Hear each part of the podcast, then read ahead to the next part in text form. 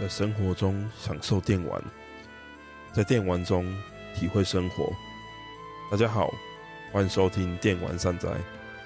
这是一个由两位电玩大叔所组成的 Podcast 品牌。接下来为您带来的是由我金属所主持的漫游无止境。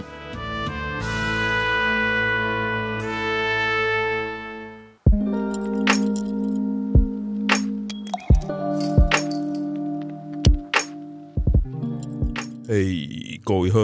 真久没看，最近过得如何啊？有没有多玩几个游戏啊？当然，对上班族的各位来说，这个本本月哈三月应该是比较痛苦的一个月吧？不知道为什么今年的嗯假期的时间很容易会卡到，刚好会有中间会有个空缺。那我们的法律又规定说，如果有这样的情况，就要补补。假嘛，那补假呢，我们就必须要去上班补一天假之后再去享受年假。那今年呢，就经常有很多这样的状况嘛。那这个月又是最痛苦的，这个月要上二十几天班。但是呢，各位各位各位，在我录录音的当下呢，OK，虽然说明天要补班啊，就是明天是周六，但是要上班。但是呢，大家再忍个。忍个几天哦，再忍个五天哦，四月一号到五号哦，有五天年假，大家可以好好的打个电动。对，我已经期待很久了。不过对现在的我来说，时间比过去还要更不够用，因为我现在真的有一点点忙，每天要上班，OK，这是正常的嘛。然后上班，我每天还要练练吉他，现在要处于一个。很明确的一个卡关的一个状态，那上班回去就已经有一点痛苦，有一点累了，然后你还要想办法把琴拿出来练它个一个小时，但是呢，这一个小时里面又会有一种我好像没有感受到我进步的感觉，然后就在处在一种，诶、很累，但是要练，但是练了又更累，但是你的状态又没有一种。让你有一种回报的感觉的时候呢，你的你就会觉得很很很有一种困扰，陷入一种困境的感觉。我现在就有点这样的状态，那可是也只能练了啊，而且要练的东西真的好多，练不完啊。然后在这个状态之下呢，最近游戏有很多，然后游戏很多就算了，没时间玩。那没时间玩，我自然就没有事情，就写不出什么稿。对，就这样的一个很可怕的一个状态在在循环呢。那即便是五天连假，哇，感觉好像也是有事要忙啊，要上课，要开会，要练琴，然后剩下时间再来再来那个打电动、写稿呢。好，总之就是这样的一个非常，我不知道是我的问题吧？我觉得我好像当不成时间管理大师，所以我很佩服那些很会运用时间的人，就是在当明星的同时，还可以跟很多人发生关系之类的，就有很友好的那个交友关系啦，嘿，不是什么特别的关系，然后佩蛮佩服这些人，真的都很厉害，给你们拍拍手。好，杂谈就今天就不要聊太多好了。我上一集这杂谈聊的聊的有点夸张啊，所以就不要再聊了。对对对，多讲一点游戏应该是比较好的。那虽然这一集我要讲的游戏哈，我现在讲，其实我觉得那个 怎么讲，那个浪头，那个跟风的状态已经有点过了。现在大家应该都在玩《吕拜尔四》了，我也很想玩。我昨天玩了一个小时。然后被电锯男插死了三次之后还没过关，但是因为我要上班，不得不去睡觉。我现在也很想继续玩《吕拜尔四》，但是总算是录音了。那这个游戏呢，也是前一阵子算是大红的一个游戏吧，很多人都有玩，然后也很多人都在讨论。所以呢，我也有玩。那这也是我这段时间当中难得有玩的比较。也不能说透啦，因为我其实没有玩二轮，没有去刷那些东西。但是就是基本上是有玩玩这样。那总之以一个这样的作品呢，我来跟大家聊聊这款前阵子非常红的作品，就是《卧龙》。对，那谈到《卧龙》呢，大家应该都知道，他们这个小组 Team Ninja，他们之前很红的作品就是《人王》嘛。那《卧龙》其实就是《人王》的，算是他。一个基础的一个架构，然后再去重新修整过的一款作品，所以《卧龙》它其实不是一款纯粹的原创的一个作品，就是它内容并不是那么的，就是总之它有很多人王的部分啊，大家玩过都可以感受得到，不管是在 UI 啊、动作啊、操作手感上啊，还有画面上。还有一些，总之吼，就是人王的一个分身的感觉嘛。那我们刚刚讲到人王跟卧龙，就是听令甲做的。那听令甲这个小组是怎么样一个小组呢？我想在我们讲到卧龙之前哦，我们可能要先了解一下听令甲这个小组到底是什么样的一个状况。那如果大家有研究电玩史，或是说有玩过够多电玩的话，他会知道说。天 nin 甲创办人就是动作游戏的大师坂横半信哦，他的代表作呢是《生死格斗》跟《忍者外传》。那一直到他们以人王转换一个自己的路线之前呢，天 nin 甲其实都一直都是以那种高强度的纯 ACT 游戏为主。什么叫纯 ACT 游戏呢？就是它不会有那种打怪升级掉宝的那种机制。那纯 ACT，例如说。恶魔猎人啊，或者是说贝欧贝欧尼塔，然后包括忍者外传，这些都是非常纯粹的、纯粹的，就是动作游戏。嘿，啊，这些游戏其实在早期 PS、PS2 时代，其实嘛，甚至在之前超任 FC 那个时代，总之一直都是日本这边非常盛行，而且也只几乎在。PS2 的战神出来之前，这种游戏也几乎都只有日本做得好。但是，一直到 PS3 时期，这种纯粹的 ACT 游戏开始慢慢的走下坡，然后另外一种风格的 ACT 游戏渐渐的出现。当然，其中就有所谓的魂系，那这个就哦后面再提。那总之呢，在坂元半信他做完《忍者外传二》之后呢，因为跟公司因为奖金分配的问题上有了一点纠纷，并且就是当时就是他跟公司对簿公堂的情况之下呢，他就把一群 Team Ninja 核心的成员带走，自立门户。那剩余的这些人，就是 Team Ninja 的这些人。招子是杨介啊，安安田这些人，他们就面临了一个困境。那就像我说的，纯的 ACT 其实已经逐渐开始走下坡，而且接下来，好，这是我说的哦。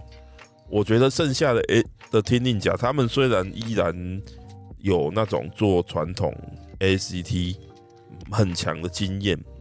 但是大家如果看过呃招子是阳界所经手的，例如说《忍者外传》。Sigma 忍者外二的 Sigma，大家就会知道说他的能力跟坂元半信其实是有一点差差距的。那再加上我刚才讲到的纯 ACT 其实已经开始走下坡。那刚好在那个时候呢，Tecmo 跟光荣合并了。那光荣手上有一个公布了很多年，交给很多他们公司内的小组都已经做过一轮，但是却毫无进展的一款游戏叫做《人王》。那当年所公布的一个算是展示之中，就只有它会是一个金发碧眼的武士杀妖魔的这样的一个内容，但是实际的游玩的影片啊、系统的设计呀都没有任何的进展，然后就过了很多年。就在 Tecmo 跟光荣合并之后呢，这个案子被交到了听命甲的手上嘛。那就看，就是我们后来所知道的人王。那我必须要说，作为一款商业的作品哦，人王系列它绝对是成功的，六百万系列六百万的销售量，这是很高很高的销售量。而且我必须要说，这可能是光荣特库摩近年少数有达到百万等级的销量大获成功的一个系列的作品。因为光荣近期。我不知道他们是怎么样啦，总之就是，例如说无双也迈入到一个算是瓶颈期的一个阶段，然后很多游戏它甚至都没有推到就是真的很受欢迎的状态，顶多就是什么莱莎吧。可是你莱莎这种很日式的风格的作品，它怎么卖就是一百多万，其实它并没有，虽然说卖的不错，以它整个系列来说。但是它并没有像人王这么成功，所以说人王其实是光荣特库摩近期近几年最成功的作品了。但是我必须要说，它是一个很极端的作品。我们前面讲到的天令甲的一个血脉，它是纯 ACT 来的一个血脉，但是或许吧，他们当时所定定的一个算是目标，就是他们想要去模仿。所谓的魂系风格，就是以宫崎英高为首的重视关卡设计，然后动作的学习、战斗、按键操作什么并不困难，但是他又极端吃玩家所对于情状态啊、敌人的强度这些所下判断，这些综合难度非常困难的这种魂系风格，他想要去学习。但是呢，产生了一个问题是，他不止想要学习魂系，他又想要把大量的元素都一起集中在一款游戏里面。那造成的一个状况就是，他们大量的塞入了时下可能会流行的元素，所以不止魂系，不止他们擅长的那些高强度的纯 ACT 的内容。再加上刷刷刷类型的那种游戏，那种随机掉落宝物，然后宝物会有分级，大家需要一直去刷它的词条的这样类型，全部集合在一款游戏里面。但是呢，天令甲或许不知道他们是没有能力呢，还是没有想到这个问题呢？他们似乎没有细心的去雕琢，让这些。看似有点无法相合的一些系统，一股脑的全部倒进游戏当中，而里面的一些类，应该说里面所被他们所采用的一些一些元素呢，反而是有一点互斥的一个状态。那人王就变成一个各部分都以一个非常奇特方式。缝合在一起，我叫它叫奇美拉，然后合成兽那种感觉。但是呢，无论如何，人王是成功的。那人王系的成功呢，天令甲就开始把人王的一些架构套到一些他们后续的作品当中。例如说，前阵子出的 Square 发行的，嗯，然后天令甲制作的这个乐园的异乡人 Final Fantasy 起源，这也是用人王的架构去做的。然后明年会发售。P.S. 五独占的烂人崛起，这个应该也是人人王的架构去做的。当然，它可能加了一些开放世界的要素，或是其他目前所得知的这个内容还没有那么清楚。但是这依然也是。然后，当然还有本次的主角卧龙。那其实呢，我必须要说，卧龙其实对我来说是有某个程度上的惊喜的，因为。我其实没有很喜欢人王，当然我知道人王他有他厉害的地方，但是人王也有他我其实觉得不太 OK 的地方，而这些综合之下，其实在玩人王对我来说是一个很有压力的事情。但是在卧龙上面，我觉得以第一轮的状态下，它其实是一个很舒适的一个状态玩它。那可其实是可以体会到丁丁甲在轻量化人王的基础架构上所做的一个努力。但是人王的问题就是，他在堆叠太大量的他们认为时下流行的游戏元素进去之后呢，他们并没有办法好好的去为它做一个精简跟怎么讲，就是去掉没有用的，只留下好的的这样的一个情况之下，即便卧龙已经做的某一个程度上不错了，但是它的原始架构。有很多东西是难以被抛弃的，所以呢，最后就变成卧龙他所要面对的一些困境。那这边来讲一下，到底是什么样的一个问题哦？首先，基础上卧龙你必须要认知到，它其实就是我不知道为什么啦，听运家这么想要向呃 From Software 去学习。那人王是学习黑魂魂系列，那卧龙绝对就是学习只狼，我觉得这应该是无法辩驳的一件事情啦，因为他的化解跟自然的弹刀这么的相近，而他原始基础上就是在魂系列所过来的东西去做学习的，那你其实无法去避免说他绝对就是参考了。只狼嘛，但是只狼这款游戏厉害的地方就是，他们思考了一个核心的系统之后呢，他们愿意为了这个核心系统去大刀阔斧的砍掉那一些根本不合适这个系统的那些要素，所以之狼就是很厉害的。他们即便在他们之前有那么多的魂系列，哦。恶魔灵魂，然后黑暗灵魂三款，还有还有那个布拉泵这几款游戏那么多的积累之上，而他们想出了一个弹刀这样类型的这种机，是他们的一个核心的一个系统。但是呢，如果我们又要套用魂系的那种 RPG 点点数，然后捡装备、装备这些东西。它其实会无法很好的相融在一起，所以呢，他们就大刀阔斧的把那一些 RPG 的元素一次全部砍掉，让整个游戏的设计都环绕在他谈到的这件事情上面。但卧龙很明显的，他没有办法做好这件事情。首先，呃，卧龙的一个全新的系统就是化解跟士气这两件事情。那化解很明显的就是弹刀的另外一种翻版呐，就是说弹刀是把它弹开，啊，化解是把它化开这样而已。那差就差在弹刀在只狼里面是没有办法应对他所谓的大招，但是化解化解比弹刀更强，化解就是它可以化掉所谓的大招红色的招式。啊，倒不如说你化解其实就是在等待。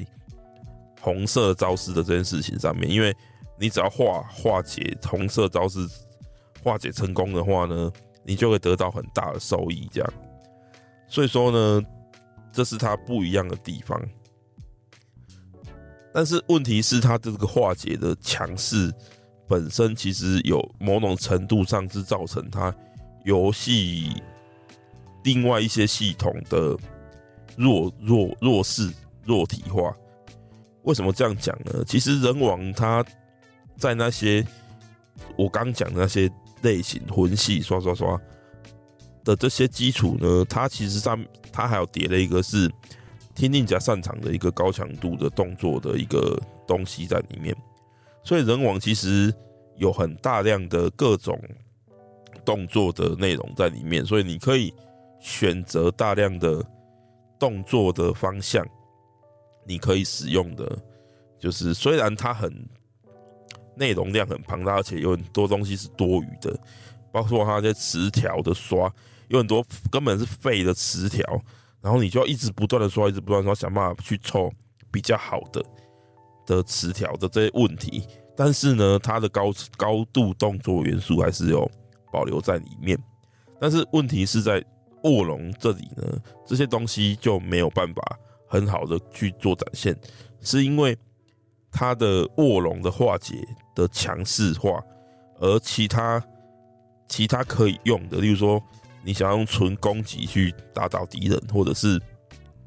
你要你要用那些骑术去打倒敌人的这些东西，无论如何在收益上都会变成不如化解，因为我不如去化解化解，然后想办法去把敌人的士气槽积满，让他陷入可我们可以就是大招捅他的一个解的一个状态之下，我不如去练这个，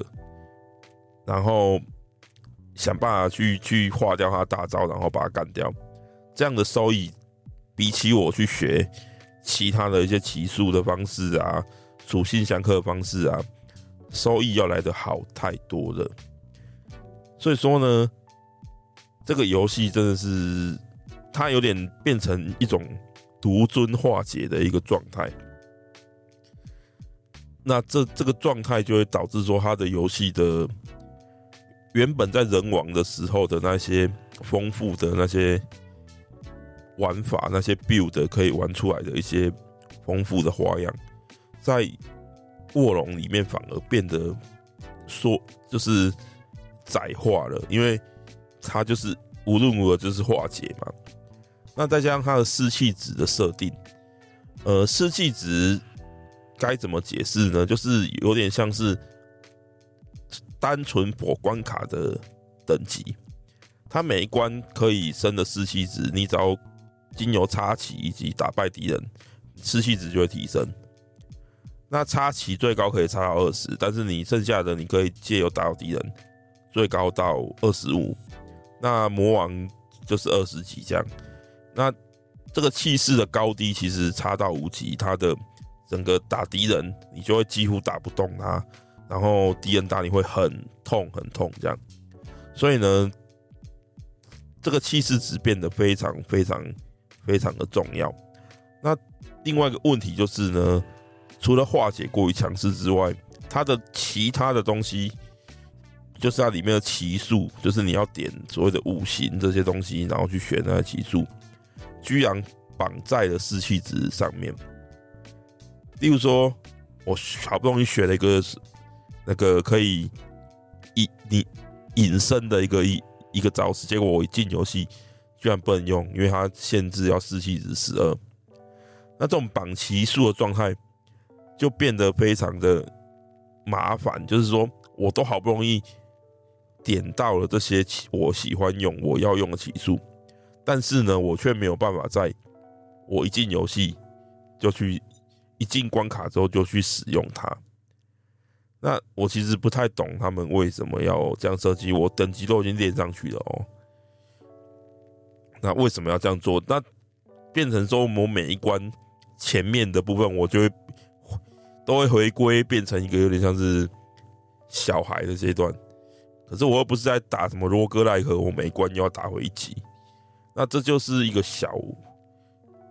是小问题吗？中等等级的问题吧。那这些部分其实他没有很细心的在不同的系统上去做互相搭配的这个问题呢。人王就有了，然后卧龙一样会有。对，那其次呢是它 N g a n 的问题啦。什么什么是 N g a n 就是你全破之后，它会有你可以继续玩的部分。然后这些 N g a n 的环节，基本上就是你可以去刷一些更强的装备。但是它后续的 N g a n 在呃游戏结束之后，你第二轮你要刷这些部分，他又把太多东西都放在 DLC 未来即将要出的那那三个 DLC 里面，然后。你如果现在要玩二周目的话，那个体验是会变得极其痛苦的。为什么呢？因为好，每一关的最高敌人魔王的最高士气等级变成二十五，就是满级了。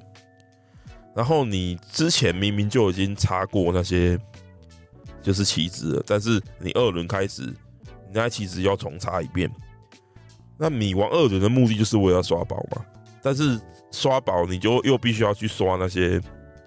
就是棋子，你要重新去插插插，每每个都插过一遍，因为你不插棋子，你的你的士气等级提升不上去，那你提升不上去，你就会被敌人给打假的。因为我相信不是每个人都哇化解练到出神入化，敌人不管怎么怎么来，我怎么化这样，那是绝对不可能的嘛。那我其实有点搞不太懂他为什么要这样设计啦。那再加上一直以来的一个问题，其实高难度游戏跟刷刷游戏梦程度上它是互斥的，因为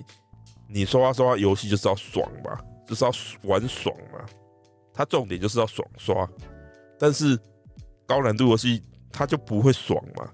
因为它追求的是在你跨越了重重困境之后所得到的那一个极上的爽快感，而它就是要必须越过那些层层的山峰。那这跟呃我玩刷刷游戏，我一来就要爽的这这个事情，本质上就是相对的。那你要把这两个结合在一起，但是他又没有做一个很好的一个匹配，那这就会是一个问题啦。那再加上前面讲的插旗问题，那我为什么每次都要去插旗？那变成说，反正我打宝都随机的，那变成说大家到最后就永远都只刷。有一关就是支线任务，然后你可以进去很快的就打到打一只王，就是那个老虎。然后你进去，因为老虎很弱嘛，然后大家都会刷成冰雨进去，就放两个冰雨，然后就死掉这样。因为这样最快，然后反正掉东西都随机的，我刷什么都是一样的，所以我其实就没有必要去哦，又要去爬一些关卡去插些旗。那大家到最后都在刷同一个关卡。那其实这不就有点本末倒置了吗？那总之，卧龙是一款，你若玩第一轮，然后你追求尽量的去化解，不要去玩那些有的没有的五行相克相克那些奇数，你就是去玩尽量的化解的一个状态，就是他想要你去玩的的这个的这个内容的话，第一轮它会是一个非常非常。舒适的一款作品，因为它的难度并没有人王那么高，而它也不会像人王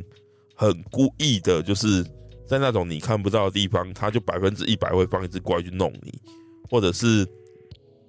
你玩个支线，它就会放一狗票怪，然后把你关在一个结界里面，想要弄死你的这种呃恶意的人王，从头到尾都是，但是呃在那个。卧龙里面这这个东西是比较少的，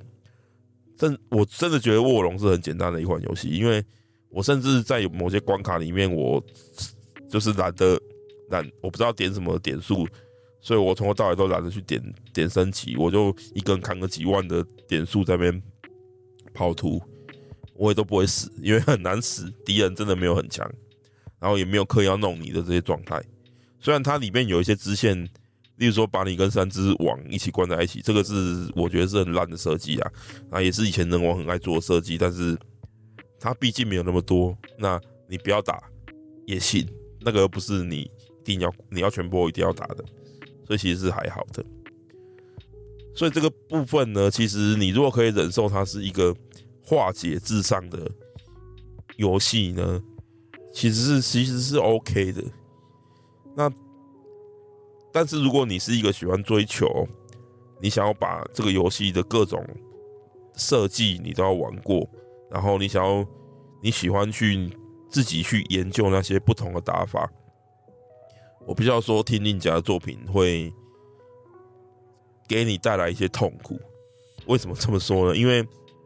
天境甲擅长的是纯粹的动作游戏，他们对于数值平衡的这些设计是非常非常的不擅长。我们经常说笑说他们是用脚在做平衡，用脚来做数值，而且他总每每次明明是单机游戏，他往往怕玩家太会玩，或是说某一个流派太强，他一定要在这某些情况下去刁难你，或者是在更新之后直接削弱玩家性能。我其实不知道为什么要这样做，啊，你就单机游戏让大家爽不好吗？对不对？那有些人又不一定要玩这些爽的方式，他可以用很多方式去玩。但是天境甲就是这样，他其实搞不太懂啊。那再加上他们的那些真的太太厚重的那些词条的啊，这些问题啊，然后他二轮，他想要你玩二轮，但是又怕你刷太快，所以他把那个掉落几率低到一个靠背，让你你整个打完二轮，你可能打不到几件，打包几件四四星五星的装备，五星的装备这样的这种这种天命甲独有的一种，我不知道该怎么批评的一个一个状态。总之，人王 人王就是一个，如果你没有那么强的自信，你可以推过，你可以大部分时间都很痛苦，然后一直到最后，最后你可能练到一百多级，你才能够有一个好的 build 做起来之后，你才能够爽快的一个游戏的话，你就不要去玩。但是相对来说，人王就不是这样，人王啊不是人王，我怎么一直讲人王？人王是一个你如果没有那个自信，就不要去玩的游戏。但是卧龙，它就是一款我觉得大家都应该能够来玩的游戏。当然，你如果对那些高强度的动作，你真的觉得很不行，那卧龙可能你还是不行。但是以这样类型，我们可以说某种程度上一种魂系架构的一种游戏里面，卧龙是玩过真的最简单的一款的，包含它化解。你如果能够去享受化解的这些部分的话，它的一轮的的部分其实。玩起来，我自己是觉得没什么太大压力的，纯化解这个部分也蛮爽快的，而他网也不会太强，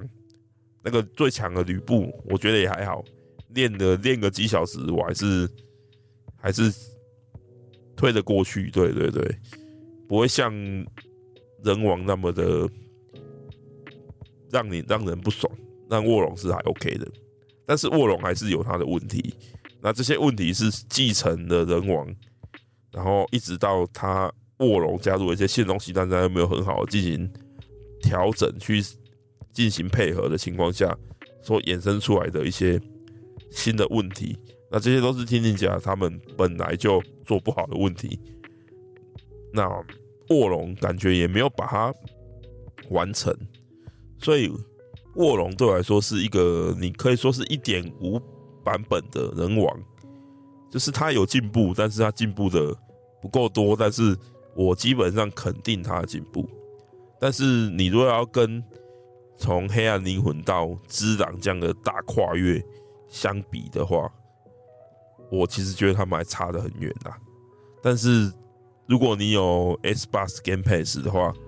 你还想什么呢？你就去下载来玩吧。这个游戏。你每个月付 Game Pass 不就是要玩这种大作吗？这款游戏你打完一轮，你就不要去管它二轮了。那第一游戏什么你也不要管了，反正以他们的制作的水平跟他们制作的方式，二轮、三轮就是你第一游戏就是一直堆二轮、三轮数值一直堆上去、堆上去、堆上去而已，不会有什么再更多的东西了。对。总之就是一直堆量，一直堆数字，一直堆上去而已。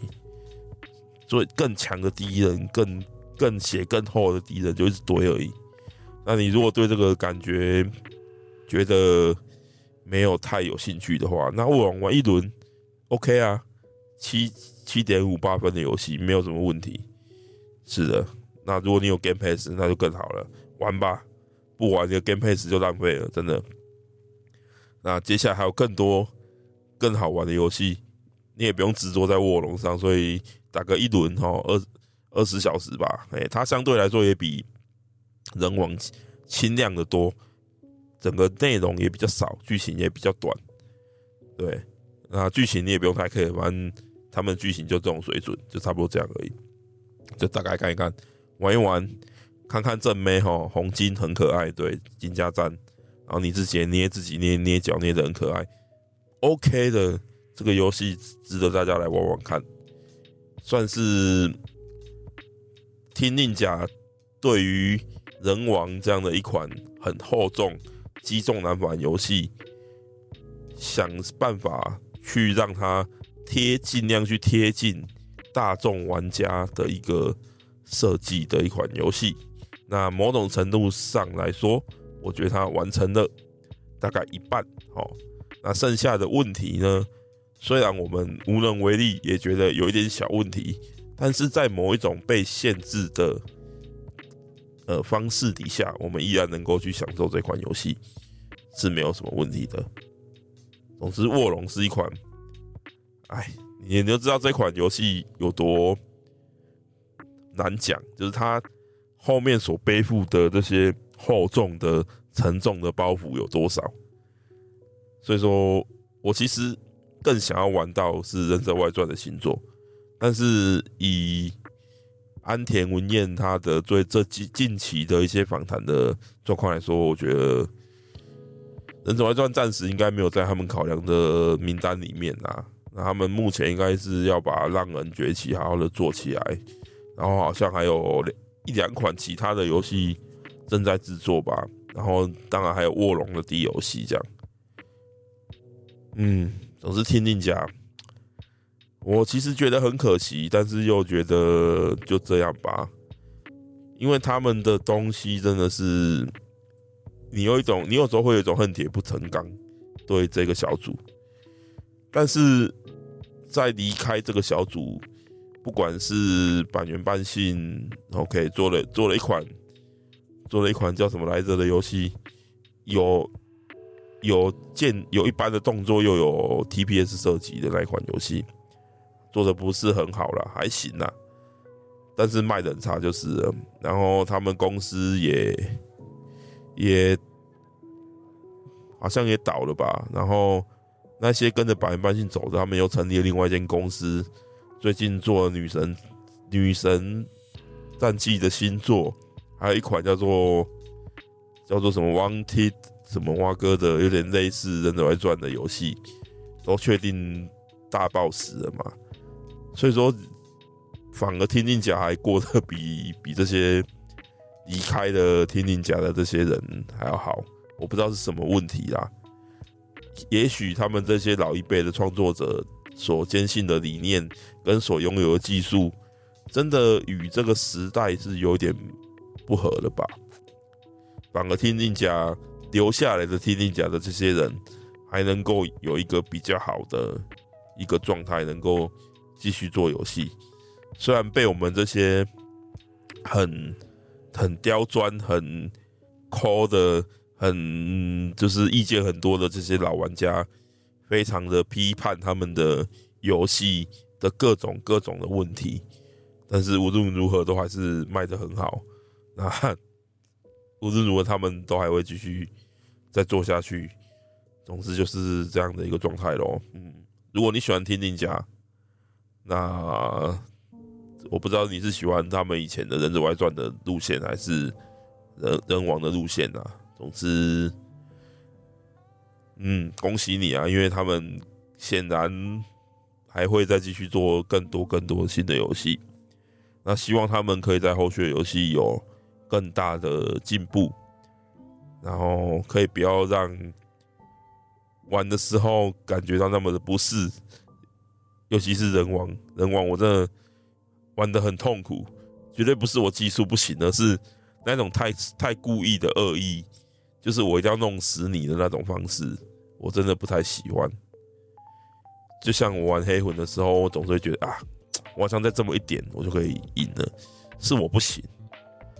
然后在玩人人王的时候，我都会觉得说：“操你妈的